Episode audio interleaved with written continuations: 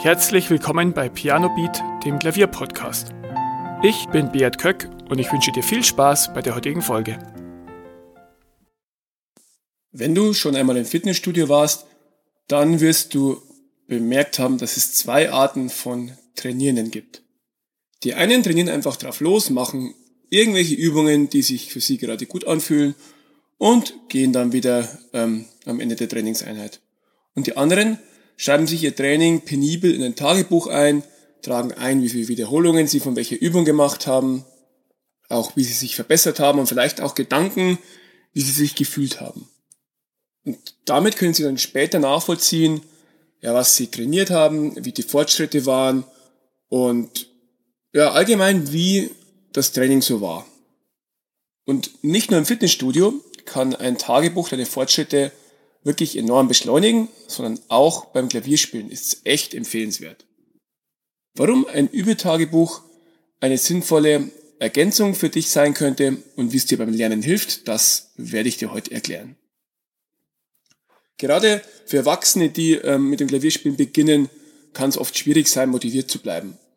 Als Kind wirst du vielleicht von deinen Eltern dazu gebracht, dass du übst, wirst dazu ermahnt und als Erwachsener hast du keinen, der dich ermahnt, sondern du bist selbst für dich verantwortlich. Dafür ist das Übetagebuch ein gutes Motivationsmittel. Du kannst dich natürlich ähm, an einem an echten Tagebuch orientieren und äh, ein Notizbuch verwenden oder du kannst es auch digital auf Computer oder Handy ähm, führen. Und der Vorteil vielleicht von, wenn du es digital hast, kannst du dazu auch immer Aufnahmen dazu ähm, verlinken, dass du dann auch bisschen siehst, ja, wie waren denn die Fortschritte so? Ja, was schreibst du jetzt in dieses Tagebuch?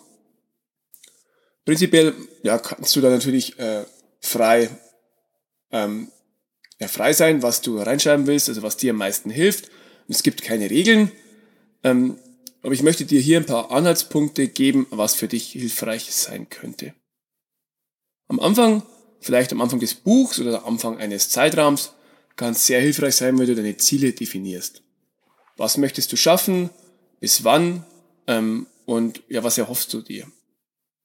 Zum Beispiel, ich möchte für Elise auswendig können bis zum 30. September. Und dann kannst du immer wieder nachschauen, wie weit bist du denn? Ähm, kommst du diesem Ziel näher? Wie weit ist es noch entfernt? Ist es realistisch?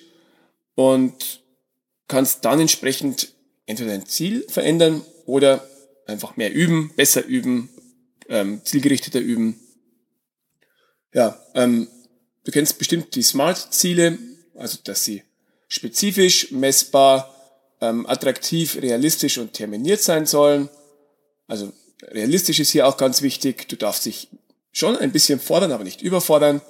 Ähm, dann sollten sie spezifisch sein, also nicht, ja, ich möchte besser Klavier spielen können, sondern wirklich, ich möchte das und das können ähm, ja, attraktiv, die sollten dich wirklich begeistern, also wirklich ähm, ja, lohnenswert machen, realistisch, haben wir gerade äh, behandelt und T terminiert, also dass du dir einen bestimmten Zeitraum setzt. Wenn du sagst, ja, ich möchte für Elise kennen, ja, das kann auch in zehn Jahren sein. Und dann fängst du an, deine Übungseinheiten wirklich zu dokumentieren. Ähm, du kannst schreiben, ja, wann hast du geübt, wie lange, ähm, was war Schwerpunkt und was die Fortschritte im Vergleich zum letzten Mal waren, vielleicht auch, was dir noch Probleme bereitet und was du vielleicht das nächste Mal üben solltest.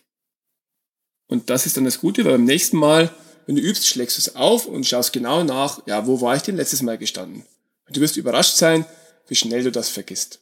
Da siehst du dann, okay, diese Herausforderungen hatte ich das letzte Mal und ja, daran könnte ich heute vielleicht arbeiten. Und dann je mehr Einheiten du notiert hast, desto ähm, ja, besser kannst du das nachvollziehen. Du kannst dann drei, vier Übeeinheiten zurückblättern und sehen, ja, ähm, äh, komme ich langfristig vorwärts, wie schauen meine Fortschritte aus oder ja, hänge ich irgendwie fest. Wenn du Klavierunterricht nimmst, dann kannst du das Tagebuch auch hernehmen, um dir Anregungen und Tipps deines Lehrers einzutragen, also zum Beispiel, wie er dir dabei ähm, unterstützt, dass du bestimmte Stellen besser üben kannst. Und ja, also ich kann es aus meiner Vergangenheit sagen, ähm, die Kommentare von meiner Lehrerin zu meinen Stücken ich dachte mir, ja, okay, das kann ich mir merken, aber ich konnte es mir nicht merken. Und irgendwann habe ich angefangen, mir das ins Stück reinzuschreiben ähm, und dann wusste ich es wirklich noch. Aber du kannst dafür auch natürlich dein Tagebuch verwenden, dann hast du es noch besser an einem Platz. Ja, und wie ich schon erwähnt habe, wenn du dein Tagebuch digital führst, dann kannst du vielleicht noch eine Audioaufnahme einfügen, vielleicht noch eine Videoaufnahme, die dich bei diesem aktuellen Stand, den du da hast, zeigst. Und da kannst du auch sehr, sehr schön die Fortschritte vergleichen, wenn du dir die irgendwann dann mal nacheinander ansiehst. Und du musst natürlich bei deinem Tagebuch nicht nur die ähm, Notizen zu deinem Üben hinzufügen, sondern du kannst auch Gedanken teilen. Zum Beispiel, ja, heute fiel es mir besonders schwer, ich war irgendwie nicht so konzentriert oder heute hat es mir richtig Spaß gemacht, die Fortschritte haben mich richtig motiviert.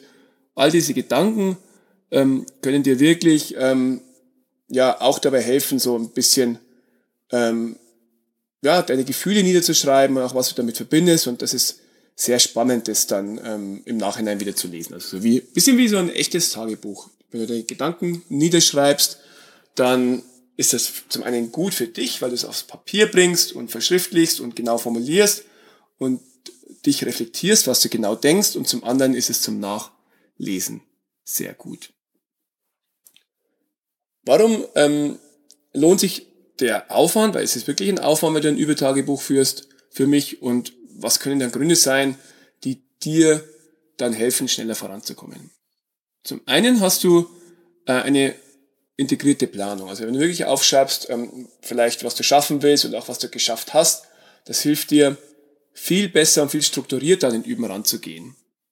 Das zweite ist, dass du deine Fortschritte verfolgen kannst. Du denkst vielleicht nach einem halben Jahr, boah, ich bin immer noch nicht weitergekommen, ich spiele immer noch so schlecht und ich könnte schon so viel besser sein. Aber dann kannst du dein Übetagebuch rannehmen und reinschauen, okay, ähm, ich habe wirklich richtige Fortschritte gemacht, mehr als ich gedacht hätte. Man neigt nämlich dazu, ähm, sich immer ein bisschen zu sehr zu kasteien und zu sehr ähm, zu hart zu sich zu sein und ähm, fokussiert sich auf das, was man nicht geschafft hat, aber ähm, das Tagebuch zeigt dir, ja, was du wirklich alles erreicht hast. Und das ist meistens viel mehr, als du eigentlich denkst. Auch als Ideenquelle. Also wenn du, wenn dir irgendwas auffällt, irgendwas einfällt beim Üben, du hast irgendeine Idee für eine Übemethode, du hast äh, Idee für ein neues Stück, du kannst es aufschreiben, du hast es ähm, ja, an einem Ort und du kannst dann wieder nachschauen, dass du es nicht vergisst. Und als Motivation auch. Wenn du zurückblätterst ähm, und äh, deine Fortschritte schwarz auf weiß siehst, dann ähm, kannst du wirklich auch einen richtigen Motivationsboost erhalten. Du siehst, was du in der Vergangenheit alles geschafft hast und ähm, kannst daraus auch wirklich Kraft für deine Zukunft schöpfen am Klavier und dich da wieder ähm, am Weitermachen bestärken. Also, ähm, für mich mein Appell an dich, probier es ruhig mal aus. Ähm, finde auch eine Form für dich, ähm, wie dir das Übetagebuch helfen kann. Das ist bei jedem unterschiedlich. Es ist schon ein Aufwand und es ist, es mag sich vielleicht auch ein bisschen als unnötiger Aufwand anfühlen, aber probier es einfach mal ein paar Wochen aus und ähm, schau, ähm, wie es dir gut tut und wobei es dir hilft. Ja, also es soll ein Aufwand sein, es darf ruhig ein Aufwand sein, wie auch das Üben, aber es sollte nicht zur Qual werden. Also wenn du gar nicht mehr üben willst, weil du keine Lust hast, Tagebuch zu führen, dann ist das ähm, definitiv nicht so gut. Berichte mir auch gern von deinen Erfahrungen mit einem Tagebuch. Vielleicht hast du schon mal Erfahrungen gemacht. Vielleicht verwendest du aktuell eins. Vielleicht ähm, probierst du es mal auf meine Anregung hin aus. Schreib mir auf jeden Fall gerne. Ich freue mich auf deine Rückmeldungen. Vielen Dank, dass du zugehört hast. Weitere Informationen zum Podcast findest du in den Show Notes und auf pianobeat.de.